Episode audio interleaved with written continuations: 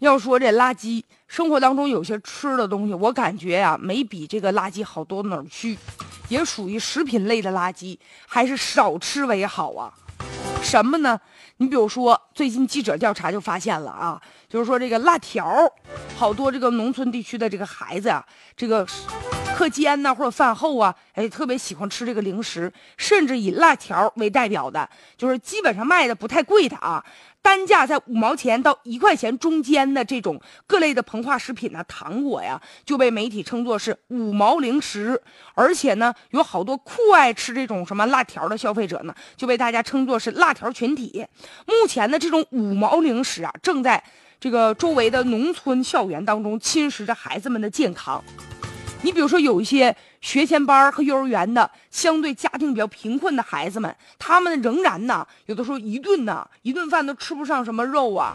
所以这些孩子有的时候中午午休的时候，就到那小卖部花几毛钱买点辣条，买点这个方便面，就零食就充饥了。甚至有的孩子没有午饭，他们就将吃辣条当成是午饭了。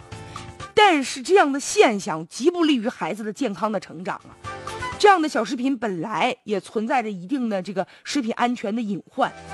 之前媒体不就曝光过吗？说制作辣条这个过程当中，有一些厂家它是不符合标准的，那个卫生环境啊极其的恶劣。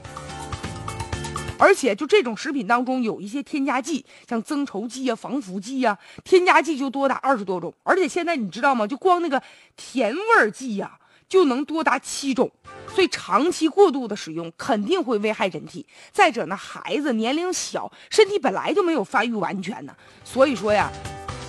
长期食用肯定啊是对他这个身体健康会产生一定影响，而且吧，就值得注意的是什么呢？这个目前根据咱们中国营养学会发布的一个报告就显示，咱们国家六到十七岁的农村儿童、青少年的生长迟缓率是城市儿童的三倍，六岁以下的农村儿童的生长迟缓率和低体重率是城市儿童的二到三倍啊。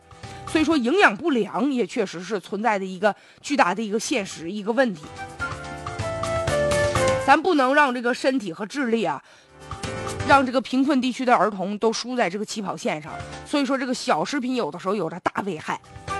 目前呢，也应该针对一些食品生产的企业准入的门槛也应该提高了。然后呢，在生产的过程当中也要严格的把关，咱们也要关注孩子成长当中他们究竟在吃什么。